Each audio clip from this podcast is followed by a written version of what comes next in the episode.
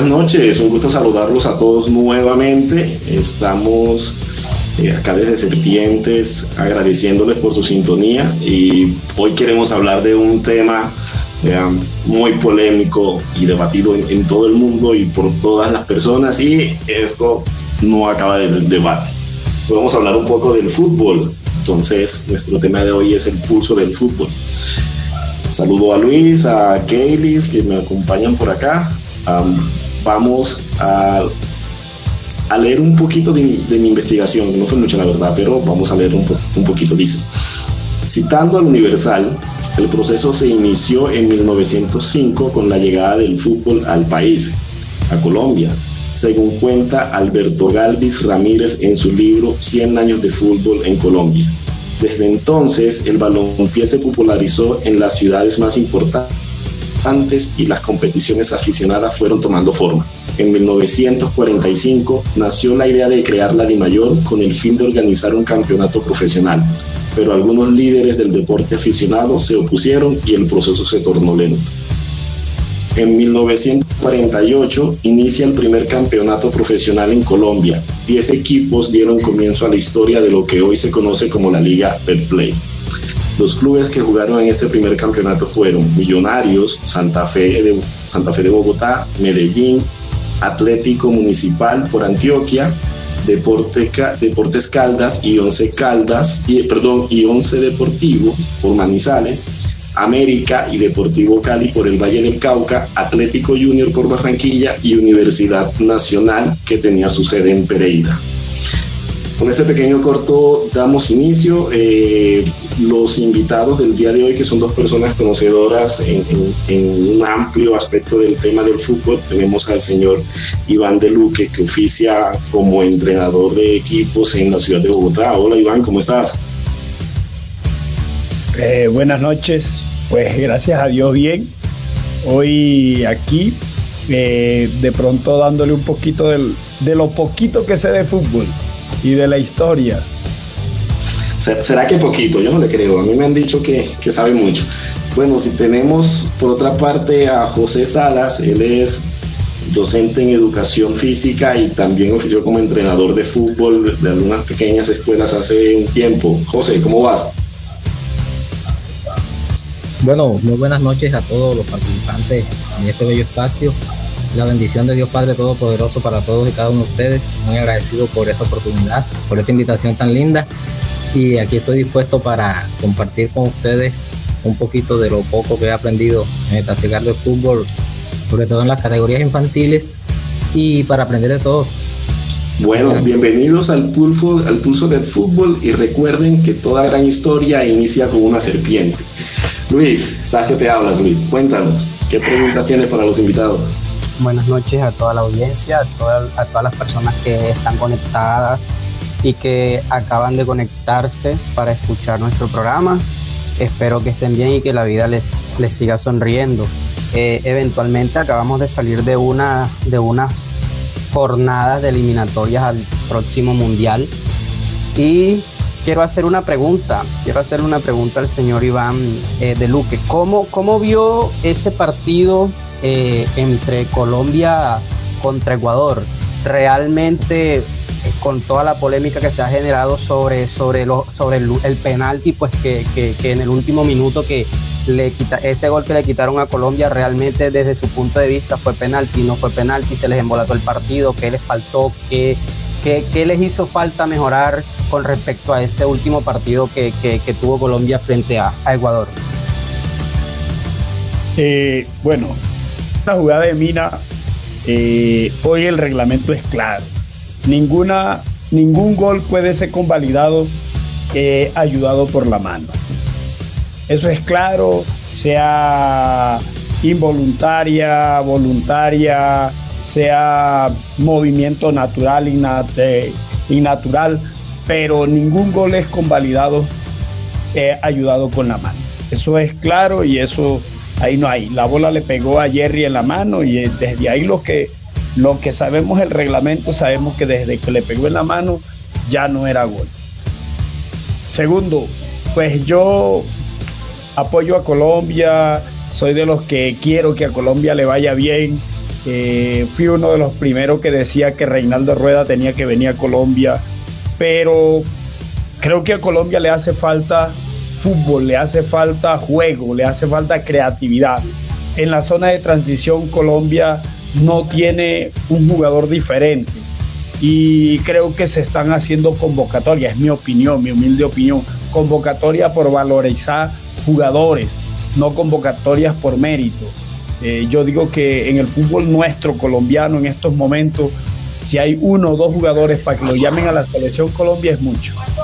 Y estamos llamando jugadores aquí únicamente por que ya empiecen a, a tener algún valor económico y empiecen los empresarios a mirarlos, porque ya pisó selección Colombia, pero realmente a Colombia en estos momentos, duélalo, duelan o no, hay, hay ciertos jugadores que no merecen estar dentro de la convocatoria de la selección, porque en el partido con Ecuador, Reinaldo Rueda tenía que estar pensando qué hago, cómo soluciono para que, para que juegue, quién reemplaza a Quintero, y no tenía en, la, en el banco ninguno. Entonces desde ahí hay que partir. Bueno, sí, y, eso es algo que realmente eh, es lo que, lo que se viene mostrando. El fútbol de Colombia desde, desde eh, esa transición no ha podido realmente empalmar esa transición ya de esos jugadores que estuvieron en su mejor momento como Falcao, eh, también como Teo, esos, esos delanteros pues que eran infalibles, por decirlo así, dentro del área y que anotaban eh, esos goles que realmente nos ayudaban a, poder eh, clasificar a los mundiales que, se clasificaron.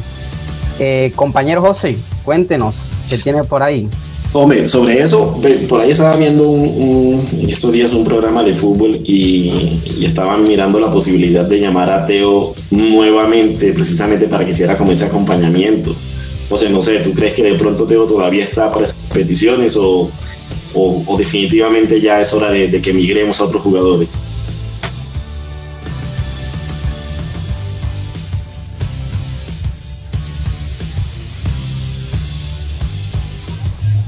Buenas noches, la pregunta es para mí.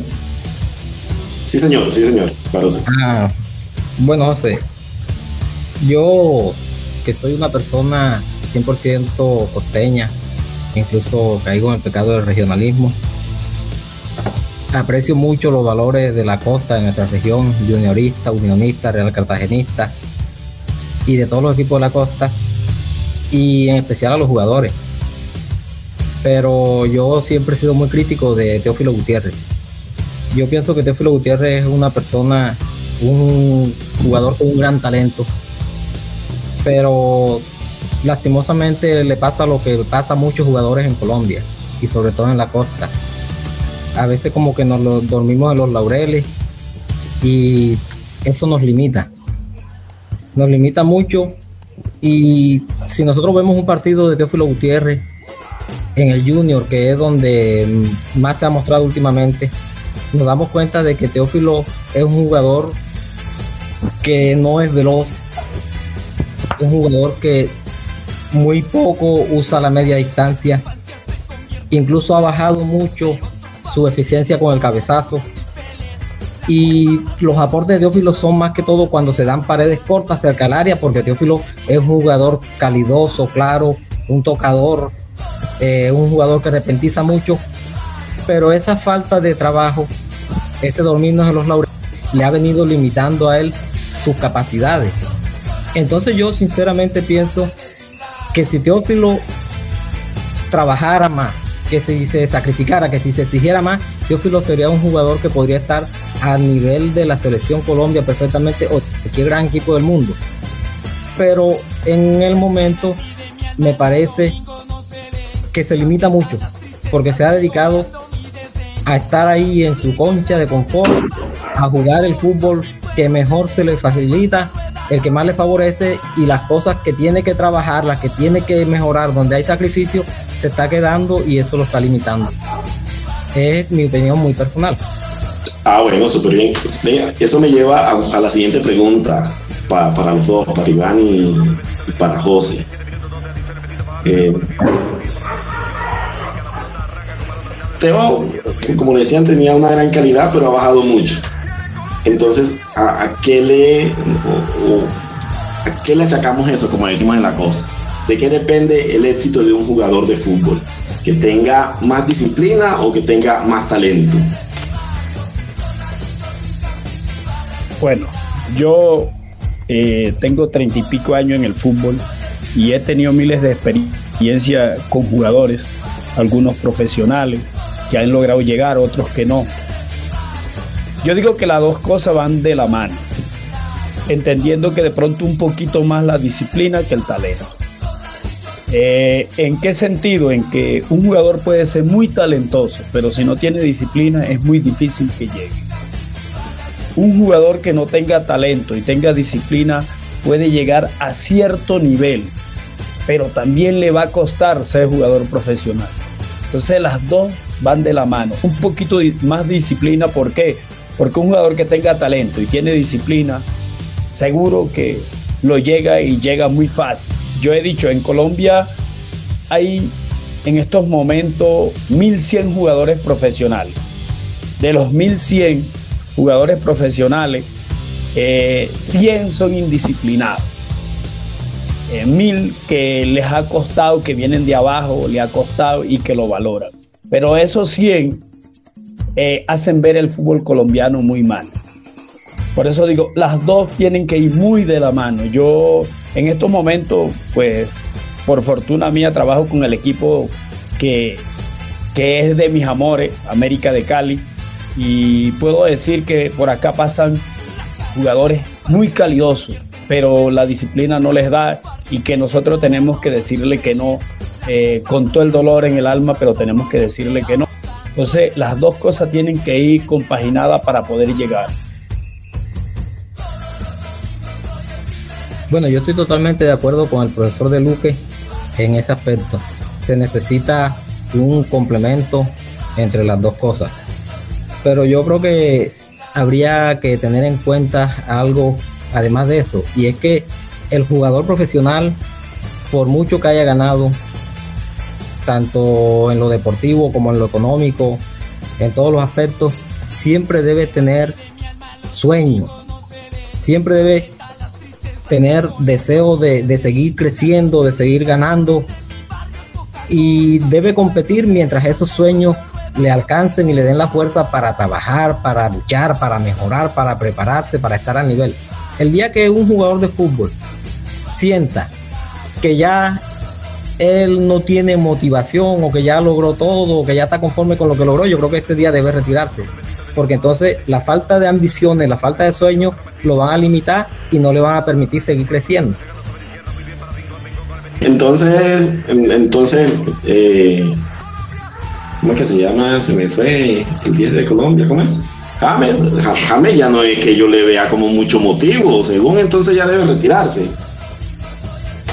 Lo que pasa es que en el deporte hay dos motivaciones, intrínseca y extrínseca. James en estos momentos no tiene motivación extrínseca. O sea, él tiene todo, económicamente tiene todo. No hay una motivación extrínseca que, que le diga a James, tiene que seguir. Porque las tiene. ¿Qué le falta a James? La motivación intrínseca. ¿Por qué? Porque en estos momentos se volvió en una zona de confort, de confort de que figura, de que él sabe que cualquier equipo en el mundo lo va a querer, que a donde sea va. Ahorita llega a Qatar de paseo. Entonces, mientras eh, lo que decía el profe es la realidad, o sea, se le acabó esa motivación. Y cuando se acaba la motivación extrínseca, que es lo económico, el por qué tú luchas, el por qué tú tienes que correr, el por qué tú tienes, él en estos momentos esa no la tiene. ¿Por qué no la tiene? Porque tiene todo. Acaba de firmar un contrato millonario. Sabe que corra o juegue o no juegue, va a ganar dinero. O sea, no la hay. Y para mí, los, las personas que están alrededor de él no le dan tampoco esa motivación intrínseca que debe tener. Yo pienso con respecto a esto también que en nuestro medio se cometen muchos errores a nivel de la prensa. Los oligopolios colombianos siempre tienden a abrazar a algunos jugadores Y cuando ya esos jugadores están en el afecto de, de, los periodistas, de la mayoría, sobre todo de la prensa interiorana, que es la que, la que más ejerce fuerza en el fútbol colombiano, entonces empiezan ya a valorarlos, a sobrevalorarlos y a permitirles todo. James eh, particularmente ha sido un jugador que le ha brindado mucho a la selección Colombia, pero también ha habido momentos en los que James no ha brindado y mucha gente lo sigue abrazando y le sigue, o sea, lo llegan a, consentir demasiado, entonces ellos llegan a sentir que con el solo hecho de ellos estar allí ya están cumpliendo. No pasa solo con James, pasa con el mismo cuadrado. Cuadrado es un jugador que tiene excelentes condiciones, es un líder dentro y fuera de la cancha, pero Cuadrado hay momentos en los que se cede en su fútbol, hay momentos en los que como que se le olvidan los objetivos y de todas formas esa prensa que no es objetiva, así como cuando está jugando bien le hacen ver las cosas, lo valoran, en esos momentos debe entrar a hacerle ver, a criticarle para que ellos entiendan que no están cumpliendo con los objetivos, que no van por el camino indicado. Entonces, cuando ya esto empieza a pasar, este, como que los jugadores ya sienten que el solo hecho de estar allí ya es suficiente para, para cumplir o para lograr los objetivos. Entonces se les olvida que tienen unos compromisos. Yo me estaba recordando ahora con el resultado del partido de Colombia-Ecuador, precisamente del partido Colombia-Ecuador anterior, el del 6 a 1. Y antes de ese, el 3 a 0 aquí en Colombia contra Uruguay. Resulta que los jugadores de la selección Colombia, según informan todos los que están cerca, porque yo no tengo el privilegio de estar cerca, armaron allá su fiesta, entraron en rebelión, al menos los líderes, los más representativos, y esto trajo como consecuencia estos dos partidos desastrosos, donde se dejó una imagen totalmente negativa y que hoy todavía los resultados siguen afectando a Colombia. Porque Colombia hoy en día está en una diferencia de cero goles. Claro, si en dos partidos se dejaron hacer nueve goles, entonces, ¿qué pasa? Que está bien, de pronto ellos no estaban de acuerdo con el técnico, pero no era la manera. Me parece algo demasiado irresponsable, me, me parece algo muy poco ético, poco profesional. Si realmente sucedió así como se ha informado, de hacer ver su descontento, su inconformidad. Y resulta que hoy la gran mayoría de esos jugadores están en la selección. El caso este, más relevante es el de Jaime, que es el que no está. Pero de la gran mayoría están hoy todavía de los que jugaron esos partidos y no pasó nada. Ellos hicieron todo lo que ellos quisieron hacer en ese momento y no ha habido ninguna repercusión para con ellos. Eh, señor, señor Iván, le hago una pregunta. Entonces yo creo que esa motivación que le hace falta a James, yo creo que la podría encontrar si juega en el América de Cali, ¿no? En la mecha, uno de los equipos más, más gloriosos de, de nuestro país, ¿no? Ahí la puede encontrar, se viene para la América, empieza a jugar y hágale. No es así, eso no es así. Tú le vas a hablar a él de la América y él te va a decir que es el mejor equipo del mundo, de todo el mundo. Pero tú, ¿qué hay en la América? No, y aparte de explicar por qué cree que es el mejor, que explique también cómo una persona que es de la costa termina siendo hincha del América. Ese es aún todavía más lejos. Ahí, ahí tiene un montón de tiendas, a ver si puede. Pues, eh, los aficionados a los equipos es de acuerdo a las épocas. Afortunadamente yo cuando vine a tener noción de fútbol fue en la época de Roberto Cabaña, el Tigre Gareca, eh, Willington Ortiz, eh, eh, el Tanque La Rosa, la Julio César Entonces era la época en que América era el que ganaba casi todo acá. Era mi época de yo venía a tener noción de fútbol. Y, en, e, y si usted ve la mayoría hinchada de América que no son de Cali, somos más o menos ya en 40, 50 años, porque fue la época que América se imponía. Pero eran de más ganaba donde más compraba títulos. Pues las dos cosas, porque eso de comprar títulos nos, nos cate a los de Antioquia, de Bogotá, a, los, a, casi todo. No, yo creo el Junior, el Junior ha sido el único equipo ahí libre. libre. Yo, yo quiero hacer un, yo quiero hacer una ahorita, ahorita estaba sonando, estaba como que eh, con fuegos artificiales acá por la cuadra. Eso, obviamente que son los vecinos que estaban eufóricos porque había capítulo de serpientes. Entonces, pues, obviamente la gente por acá claro. eh, le hago una pregunta al señor José. Eh, ¿Qué tanto ha influido o, para ser más exacto, eh, cómo debería ser una buena preparación de un jugador para evitar una larga serie de lesiones, porque lo vemos con Gareth Bale, con Eden Hazard, y pare de contar a excepción, porque eso es de admirar, eh, Cristiano Ronaldo y Messi llevan pues más de 10 años en la élite, y si yo, y si mal no estoy, creo que lo máximo que han demorado lesionados han sido un par de, dos meses creo, lo máximo, ambos. Eh, ya eso es por genética o, realmente es por una muy buena preparación eh, física con, respecto a, a las lesiones. Bueno, eh, los casos de Cristiano y de Messi sí, obviamente son casos de organismos privilegiados, bendecidos, que Dios les ha dado esas condiciones físicas y pues tienen muy pocas lesiones. El fútbol de hoy, sobre todo en los países donde el fútbol ha alcanzado unos niveles, unos índices comerciales muy altos, como los países de Europa y algunos países de Sudamérica, están teniendo una serie de campeonatos paralelos. Esto es lógicamente porque el fútbol es un, un negocio muy productivo y como en todos los negocios, cuando se empieza a producir y se empieza a ganar, se empiezan a ampliar las coberturas, se empiezan a aumentar la producción. Entonces los jugadores son los que terminan cargando con ese peso.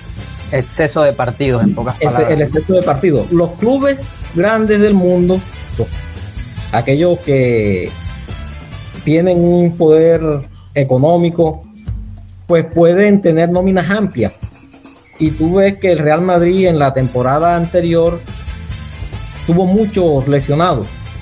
Y ya está iniciando esta temporada y ya tiene varios lesionados. eso es una clínica, eso es una clínica, todo el mundo lesionado, falta lesionarse el técnico. Sí, señor. Sin embargo,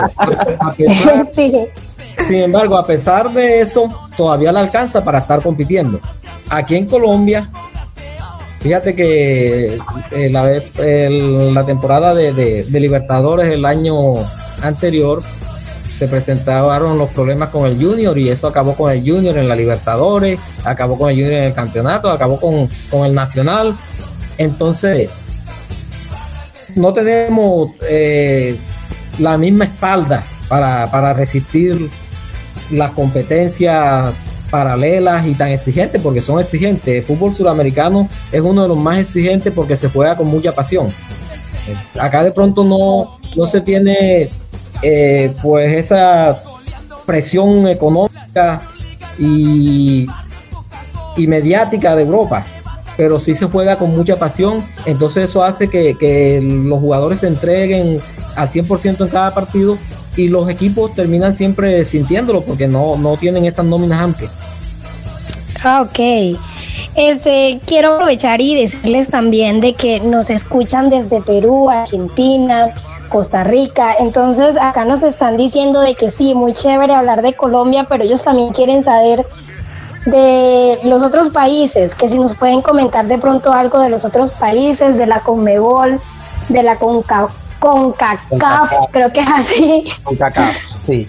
Entonces nos están, nos están preguntando, sí, hablen de los otros países, cómo es el fútbol en los otros países, cómo lo ven, cómo ha surgido, qué nos pueden contar de los otros países. Ella, ella es la experta en fútbol, pero no tiene ni idea de qué con yo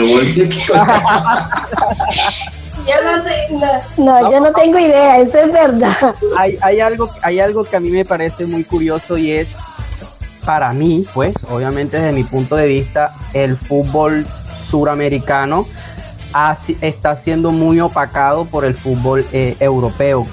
Caso de hace unos muchos años atrás, donde obviamente el fútbol suramericano era el epicentro mundial del fútbol. Eh, y la pregunta es para ambos, para el señor José y para el señor Iván, ¿en qué consiste ese declive tanto en el fútbol colombiano como en el fútbol argentino, en el fútbol eh, suramericano en general? Eh, ver de pronto cuando con euforia se veía la Copa Libertadores, por lo menos en el caso aquí de Colombia, cuando era la Toyota Libertadores, ese, ese, ese formato de competencia, y también en el fútbol argentino, esos clásicos entre Boca, River, y, o sea, ¿en qué ha consistido? ¿En qué consiste realmente ese, por decirlo así, entre comillas, ese declive a nivel suramericano con respecto al fútbol? Hombre, Luis, y no, solo eso, sino que antes, cuando jugaban la Intercontinental, le hacían pelea a los equipos de Sudamérica, a, los de Europa, pero eso ya es Sí, ya, y le hacen goles de taquito a los equipos. Ya, el, ya realmente eh, eh, la, la, la, la, Intercontinental, que pues la última Intercontinental, si mal no estoy, la jugó por Tonce Calda, lastimosamente perdimos por, por penalti, eh, y eso era el boom, eso era la, aparte de la, de la Champions, pues obviamente ese torneo que era un solo partido a muerte en Tokio era, era, era lo máximo, y obviamente se cambia el formato a Mundial de Clubes. La pregunta es si esa, ¿cuál es el declive y, si creen que el, la actualización o los cambios de formato en las competencias ha, generado pues que eh, este eh, o ha sido un, un motivo para tal declive? Bueno, yo personalmente pienso que todo influye, pero creo que hay un motivo determinante, una razón determinante y es la económica. Resulta que los países eh, con más historia en el fútbol en Sudamérica, en Sudamérica, como son Brasil, Argentina, Uruguay, son países que se han dedicado a exportar jugadores. Sí, exportar. Eh, ahora, eh, hace algunos años se daba que estaban pendientes de los jugadores que ya empezaban, iniciaban sus carreras y que empezaban bien en sus clubes y de inmediato se los llevaban para Europa, los vendían. Ahora ya ni siquiera están esperando que los jugadores empiecen su carrera, ahora están a los 16 los talentos en las inferiores. Sí, Veas el caso Messi.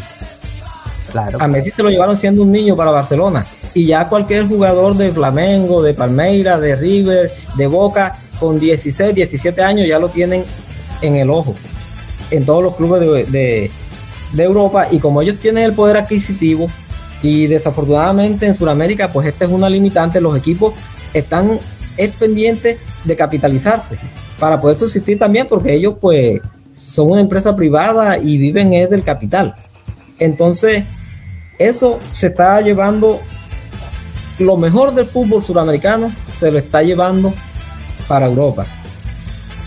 Entonces los equipos en Colombia, en Perú, en Bolivia. Chile, Bolivia, Ecuador. Sí, los otros que, que, que, ya, que en aquel tiempo no tenían esa capacidad de exportar jugadores, ya también están empezando a exportar jugadores. Ya también hay jugadores de Colombia, de Venezuela, de todos los países suramericanos en Europa. Sí, en el caso de Venezuela, el arquero Fariñez, por lo menos también en el Valencia, en, en Ecuador, que son, son, son jugadores que realmente progresivamente han, han ido tomando eh, relevancia y protagonismo por allá por Europa. Entonces, entonces eso hace que el nivel de fútbol suramericano se haya quedado ahí en lo regular.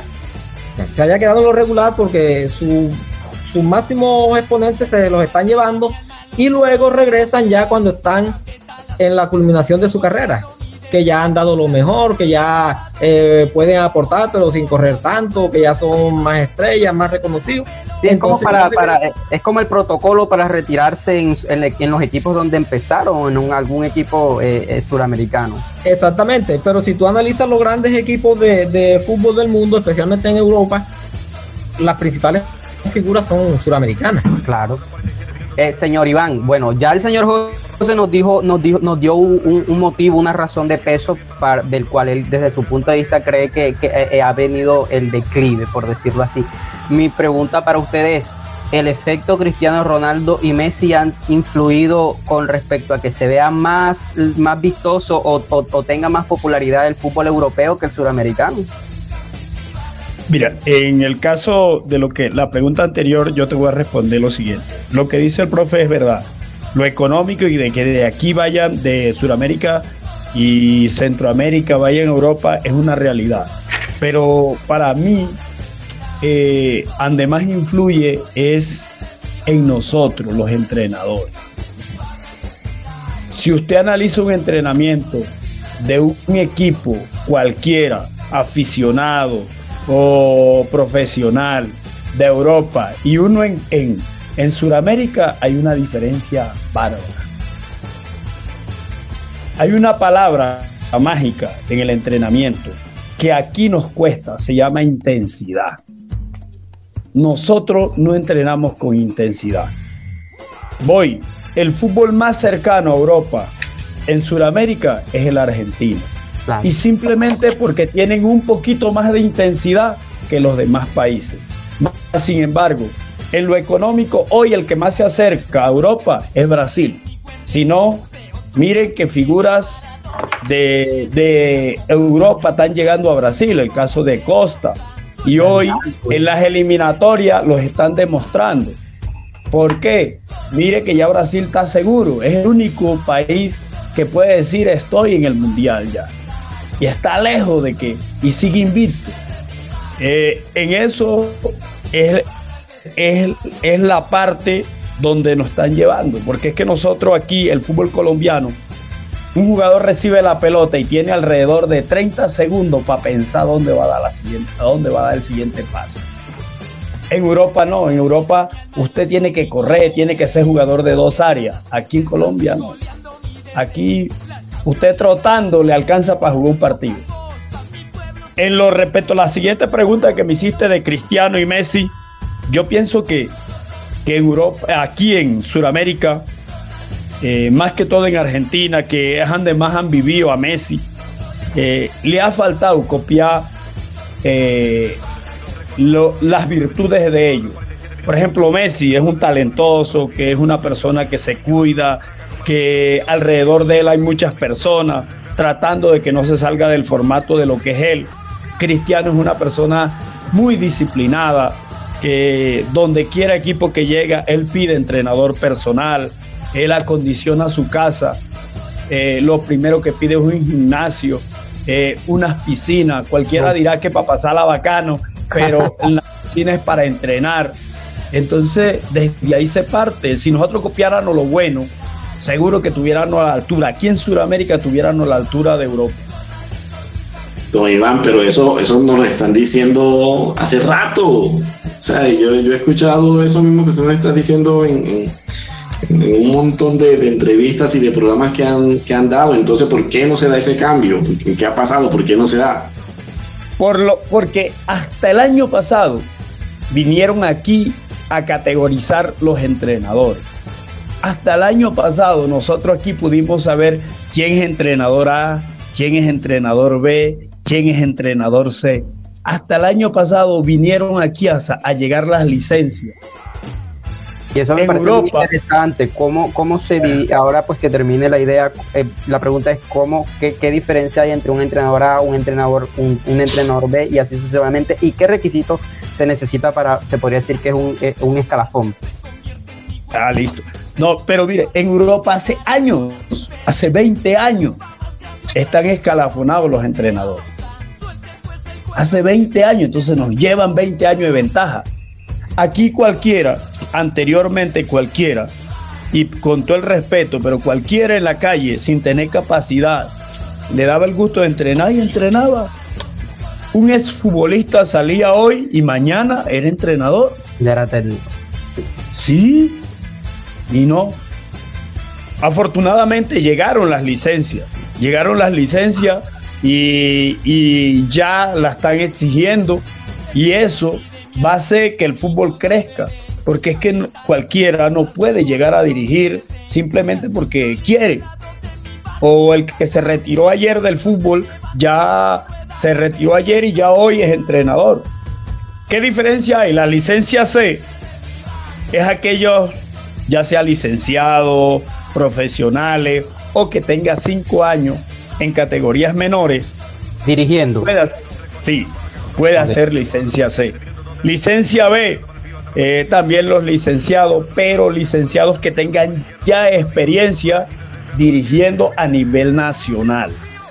Y licencia A son aquellos entrenadores experimentados o profesionales experimentados que ya tienen más de cinco años de estar dirigiendo en categorías superiores eh, a nivel nacional. ¿Y, usted tiene qué licencia? Afortunadamente tengo la...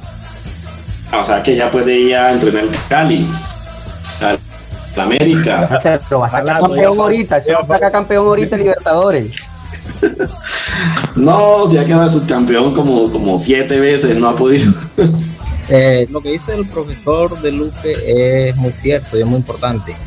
Sin embargo, siendo objetivo, mirando las cosas desde un punto de vista amplio, general, pues creo que en Colombia la cosa no pinta para mejorar prontamente. Porque es que además de categorizar a los directores técnicos, para que estos resultados se den, habría que categorizar también a los directivos, a los jugadores y hasta el mismo público. Porque en Colombia y sobre todo aquí en la costa, yo hablo de la costa porque es mi entorno y es lo que más percibo, desafortunadamente somos muy folclóricos. Y aquí las cosas se hacen folclóricamente. Entonces, ¿qué pasa? el Junior de Barranquilla, que es la máxima representación que tenemos a nivel futbolístico, se puede traer ahorita mismo a Tite. Ajame, ajame, ajame. Vamos a estamos hablando, de, ah, hablando de, técnico, de técnico. Podemos traer a Tite ahorita mismo. Podemos traer a, a Zidane. ¿Y qué pasa?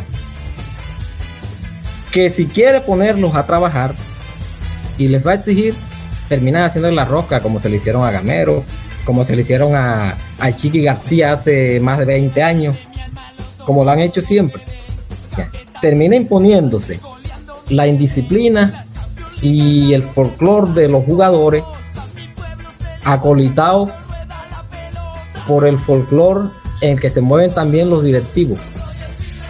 El directivo no va a echar nunca a los tres jugadores más importantes, no va a salir de ellos como sea para darle prioridad a las intenciones del técnico.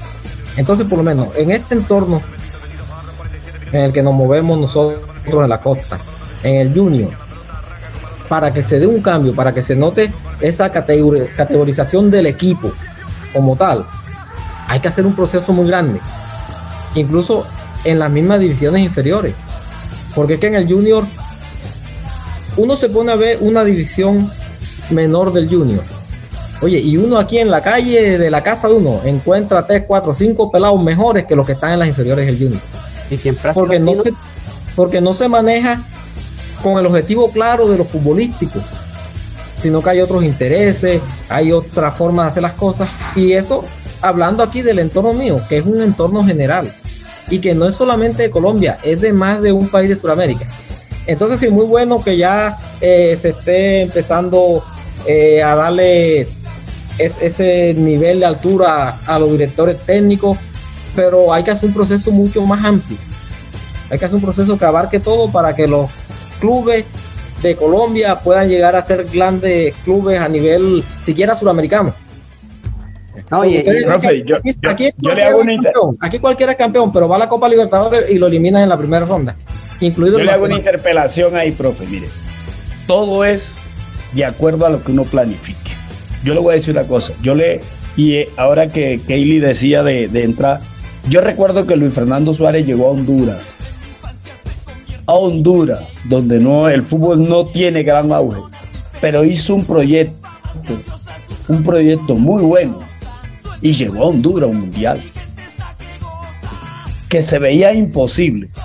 Entonces, cuando a mí me dicen aquí, cuando usted dijo al Junior llegar, eh, Zidane, cosas, eh, y llegamos a unos sueños que son imposibles, ahí es donde está nosotros no podemos hacer cosas imposibles, nosotros tenemos que hacer cosas posibles. Yo no puedo pensar en el club eh, eh, que aquí en la franquicia América de Cali voy a tener un Messi. No, pero sí puedo tener y tengo y tengo costeños aquí. Costeños que tienen mucho talento, mucho talento. Porque nosotros aquí manejamos casa hogar y tenemos costeños que tienen mucho talento, pero hay que, que rodearlos de cosas buenas. Lo que pasa es que todo, todo tiene un proyecto, tiene que tener una visión y si nosotros no la tenemos grave, mire, el junior puede invertir todo lo que quiera, todo, pero al junior desde que no haya una estructura, una estructura dentro de lo deportivo, va a ser, le va a costar mucho y, va, y puede ganar títulos, pero le va a costar mucho ser un equipo que, que tenga envergadura, que, sea de, que se sostenga.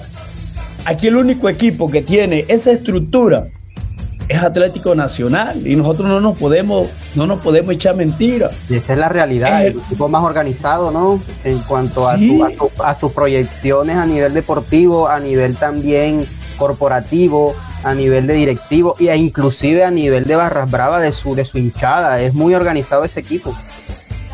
Es que llegó una persona con conocimiento como Juan Pablo Ángel, aunque lo critique porque fue el que hizo que Reinaldo Rueda se fuera de Nacional, pero fue el que le dio estructura a Nacional, estructura deportiva, fue a Nacional.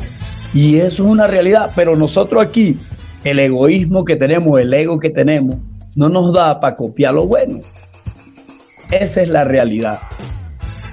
No, y en el caso del Junior de Barranquilla eh, vemos que, que es, muy muy continuo el, eh, eh, todas las polémicas de jugadores con, con, con, con esa, esos, esos temas o escándalos entre comillas extradeportivos y a falta que si llega Zidane lo encuentre uno por allá en una discoteca tomándose una cerveza o algo. Precisamente lo daña, lo daña. sí no sí es así. Eh, hay una pregunta que quiero hacerle a, a ambos al, al profe Iván y también a, a, al, al profe José.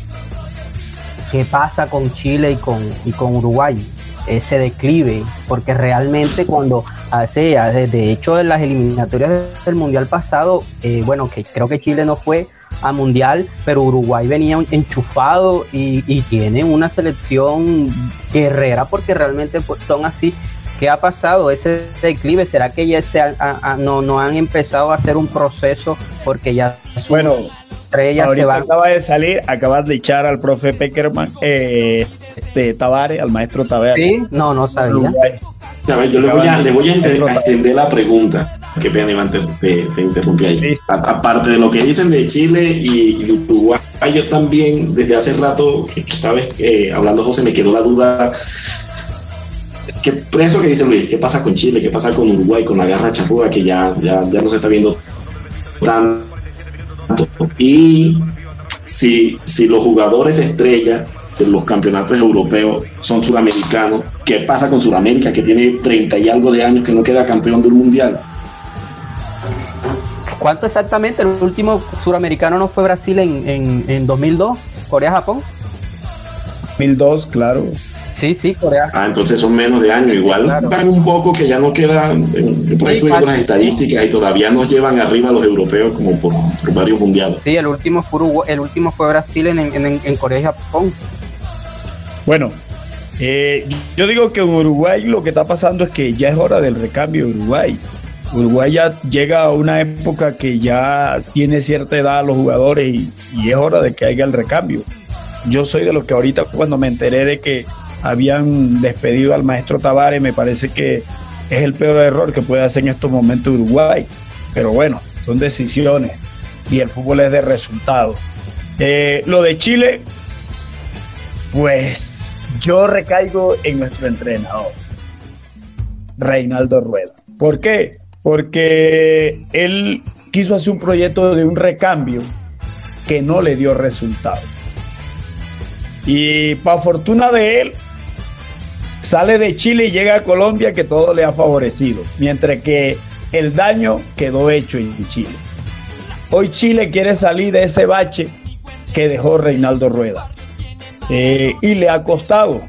Yo soy de los que digo que eh, lo que me de decía José de que allá en, en, Europa somos la figura, sí, son figuras, los suramericanos son los más apetecidos, eh, son estrellas, pero el hecho es que cuando llegan aquí se encuentran con el mismo entorno, encuentran los mismos entrenadores de acá.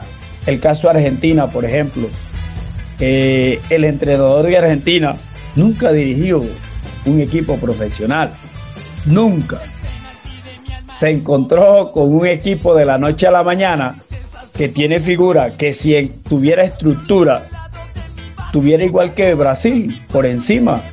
Tite es un entrenador que crea un proyecto deportivo en Brasil y, ahí lo lleva, que Argentina se encuentra con individualidades, como el caso de Messi, que en cualquier momento te resuelve los problemas, como lo hizo con Uruguay, como lo hizo en la Copa América, con Di María que te resuelve. Entonces, eso conlleva a que en el momento que no aparecen las individualidades, los colectivos no aparecen en Argentina. En Brasil, que fue el último campeón, lleva eso. Y vuelvo a lo mismo. En, en Europa, un jugador, usted no lo encuentra habilidoso. Es muy difícil encontrar un jugador europeo habilidoso, pero sí saben trabajar en equipo. Cuando ellos pierden la pelota, son 11 corriendo. Cuando se gana la pelota son 11 atacando. Nosotros no. El día que usted ve a Messi corriendo y llegando al área contra al área de él, ese día diga, el fútbol está cambiando en Sudamérica. Es que esa es la diferencia. Y usted a Cristiano sí lo ha visto llegar al área, al área de él a defender. A Messi le cuesta porque es sudamericano y así pasa. Si no porque el PSG hoy en día, cuando pierde la pelota, ¿quién la quita? Porque usted no va a obligar a Neymar que la quite, usted no va a quitar a Messi que la quite. Mbappé cuando quiere. Entonces, ahí, ahí viene lo, por qué la diferencia. Y de hecho PSG por eso está sufriendo mucho, eh, porque cada vez que pierde balón es muy fácil que le, que le, convierta. Ayer precisamente ganó 2 a 1, pero le cuesta. Eh, uno ve esas figuras, Berratti, bueno que Berratti no, yo creo que ya salió de la lesión, pero uno ve esas figuras, Filornava, Donnarumma, eh, Sergio Ramos, pues que todavía no ha podido debutar, Messi, Mbappé, Neymar, Di María. Y uno ve esas figuras y uno dice, wow, eh, yo creo que le está pasando igual que el Real Madrid de los Galácticos, que muchas figuras y en realidad cuando uno quería que se juntaran y que realmente pudiesen eh, dar un, juego muy, muy, muy vistoso y muy productivo, al final se quedaban solamente en figuras. Eh, con respecto a eso. Y la, la pregunta es, la pregunta es, ¿qué tanto influye? Yo creo que realmente qué tanto influye, qué tanto ha influido el marketing y, las redes sociales en, en, el fútbol, en el fútbol actual. Bueno, mira, yo con respecto a la pregunta anterior, que contestó bastante, muy acertadamente el profesor Iván de Luque, yo quería decir algo. En el caso de las selecciones de Brasil y de, Chile y de Uruguay, perdón, son dos selecciones que vienen de procesos exitosos. Exitosos hasta donde se los permite en sus capacidades y sus procesos porque si tenemos en cuenta a nivel suramericano, hay solamente dos países que se pueden dar o, que están al nivel de competir en los mundiales por preparación, por talento, por capacidades, por trabajo, que son Brasil y Argentina. Eso responde un poquito a la pregunta que tú hacías también de por qué al los suramericanos les está costando tanto ganar un mundial, mientras que aquí nada más hay dos selecciones históricamente capaces de competir, porque Uruguay se ganó el, primer mundial y creo que el tercero, pero eso fue cuando el fútbol estaba empezando. Allá en Europa, tú te encuentras fácil 5, 6, 7 países que son capaces de ganar un mundial, por todo lo que estamos hablando, por preparación, por capacidades, por talento. Entonces, ¿qué pasa? Que Uruguay y Chile, que son dos países que no están de pronto a ese mismo nivel, pero venían teniendo unas participaciones muy importantes, tanto a nivel suramericano como a nivel mundial.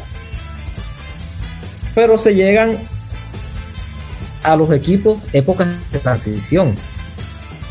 y de la manera en que se manejen las épocas de transición depende de que un equipo siga mostrando un nivel más o menos parejo después de, esa, de ese buen proceso, ese proceso exitoso que está culminando, o que se vaya en picada y se note un bache como el que se está notando ahorita mismo con estos dos equipos. Entonces, por todo lo que decía el profesor de Luque, eh, que tiene responsabilidad el proceso fallido de, de Rueda y por todas las cosas que se están dando, se puede deducir que no están manejando bien esa época de transición y entonces eso se está mostrando porque vienen de un proceso exitoso y al no manejar esa época bien se está viendo la diferencia entre las dos, los dos tiempos.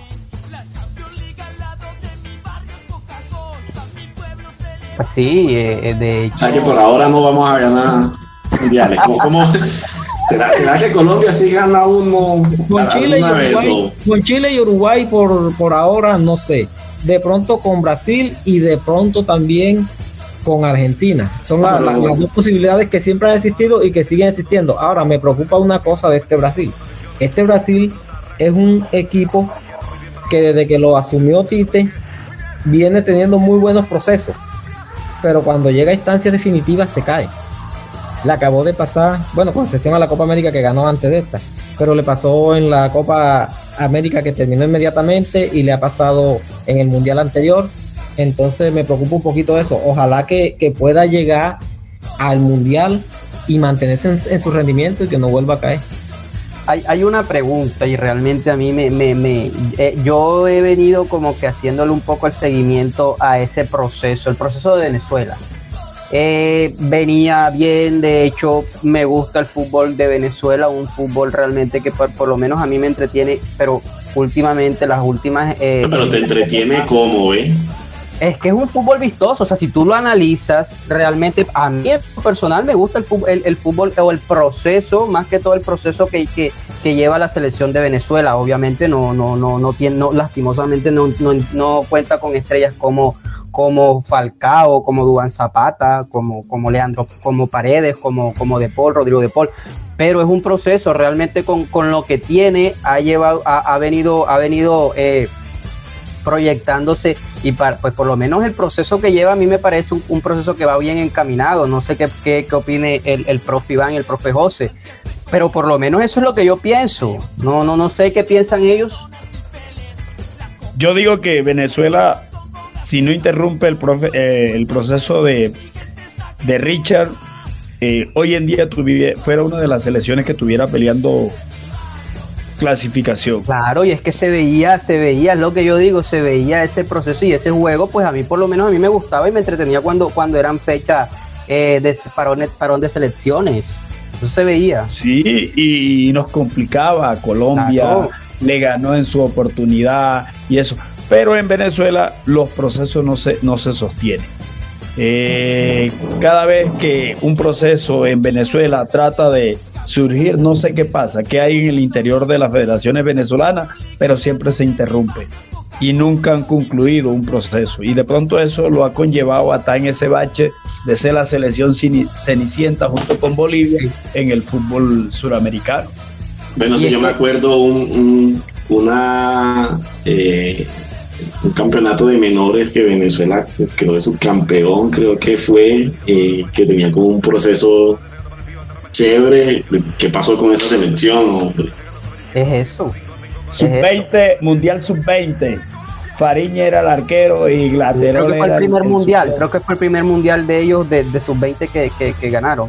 Oiga, y le hicimos fuerza hasta ese ya nomás. Sí, y es que, y es que lastimosamente vemos que por lo menos las selecciones como, como Bolivia, por lo menos yo pienso que Bolivia depende mucho de Marcelo Martín. De hecho, es la figura, el jugador más representativo desde hace mucho. Yo tengo muchísimo tiempo viendo como, como lanza de punta a, Marcelo Martín en Bolivia, lo que es en Perú, la Foca Farfán, eh, Paolo Guerrero. Pero yo creo que, por lo menos es lo que yo veo, les ha costado realmente empezar a a, darle más, más, más importancia o más participación a las juventudes y todavía le siguen apostando a, que todavía tienen, tienen un buen nivel, pero que evidentemente ya, ya, llevan, ya llevan, digamos como que eh, ya llega su, su, su, su, su, retiro, por decirlo así.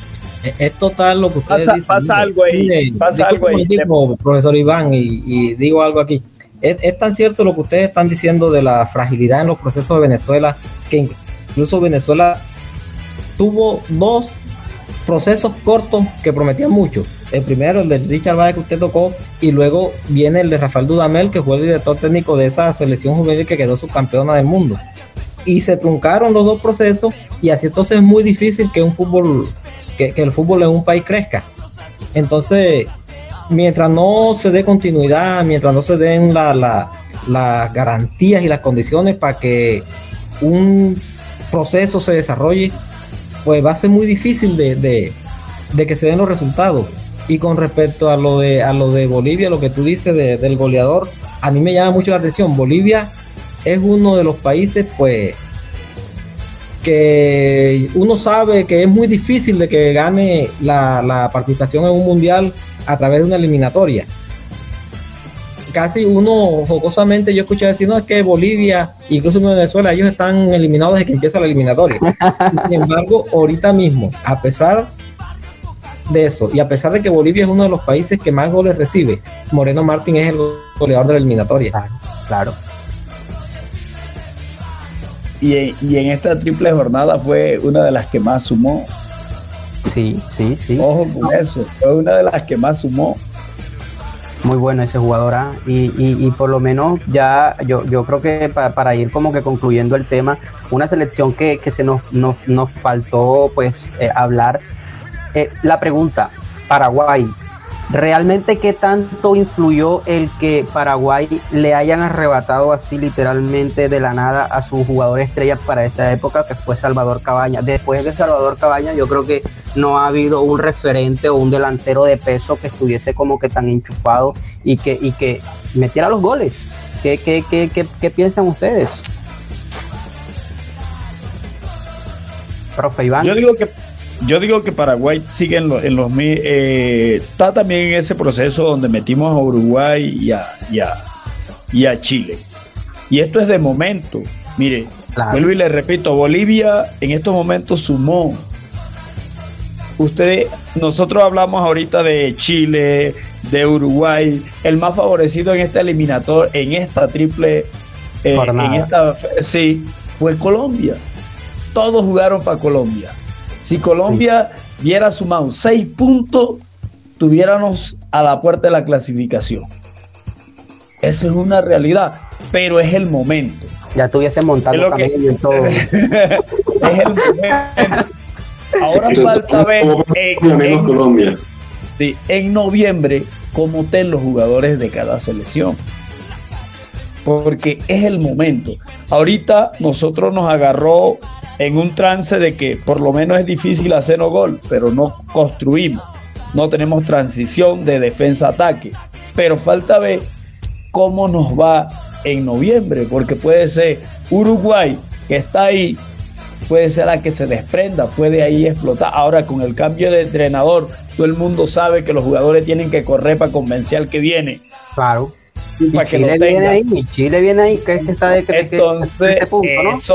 Es, eso es lo que va, puede, entonces es el momento, como, como viene Suárez, cómo viene Cavani, cómo vienen los jugadores cuando llega la fecha.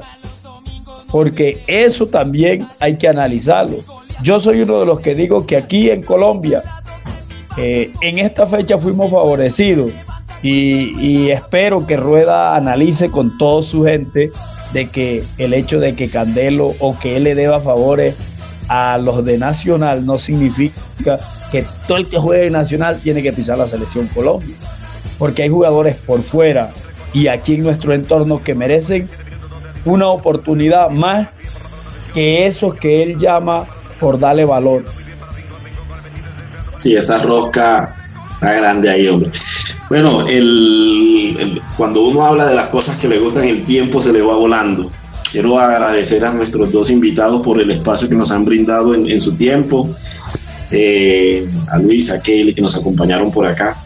Em, yo, yo tendría ahí dentro de todo lo que dijeron también pendiente a Perú. El Perú últimamente los últimos partidos remonta y llega. Pero yo creo que eso nos queda para, para otra oportunidad. Vamos a tratar de, de, programar a ver si después de la fecha de noviembre nos encontramos nuevamente y charlamos otro ratico. José, muchas gracias. Iván, muchas gracias. El tiempo se nos fue volando. Eh, tenemos que hacer otra charla de esta, seguir hablando de fútbol y, a ver qué bueno tiene el fútbol colombiano, porque no, no recuerdo que hayamos dicho nada bueno, todo fue malo. Entonces, muchas gracias. Eh, espero saludarlos nuevamente y estamos eh, hablando. Les dejo el, pequeño espacio para que se despidan eh, nuestros invitados y Luis y nuevamente agradecerles. Bueno, José, muchas gracias. Muchas gracias a ustedes por esta bonita invitación. Muchas gracias al profesor Iván de Luque por, por, compartir ese extenso conocimiento que tiene. Se nota que es una persona que ha trabajado mucho. Eh, los trabajos míos se dan más que todo en, en, formación de jugadores acá a nivel de la provincia, por llamarlo así. Entonces ha sido una experiencia muy bonita y que Dios Padre Todopoderoso continúe bendiciéndolos y ojalá podamos tener una nueva oportunidad de seguir compartiendo. Ahí, ahí le quedan los contactos para que empiecen a sacar jugadores de la costa. Eh, no, a ustedes gracias por la invitación, a la orden en lo que yo pueda con gusto. Al profe José, yo también soy costeño, soy donde nace Colombia, soy de La Guajira. Eh, afortunadamente soy bendecido por el fútbol, hoy me encuentro por acá eh, vistiendo los colores de América de Cali. Eh, quizá por eso digo que soy bendecido de Dios, porque es mi equipo con quien siempre he soñado y hoy he visto los colores de ellos. Eh, a ustedes, con gusto, en lo que pueda, con gusto. Y mi profe, ahí estamos en contacto. El fútbol es para crecer y para ser amigos. Sí, señor. Cuente usted con un amigo más de aquí en adelante. Bueno, gracias a, ustedes, eh, señor Iván. Espero que cuando, cuando, cuando se presente la oportunidad nuevamente nos pueda acompañar para seguir, pues obviamente, escuchando todas sus anécdotas y, poder eh, instruirnos un poco más con respecto a sus conocimientos, a, la audiencia. Muchas gracias por escucharnos por seguirnos y por estar pendiente cada capítulo que, que, tenemos para ustedes. Espero que tengan una feliz noche, que la vida, la vida les siga sonriendo y nos vemos el próximo capítulo. Listo, y no se olviden en seguirnos en Instagram como Serpiente604 y en Facebook como Ser-al medio Pientes. Feliz noches a todos, hasta luego.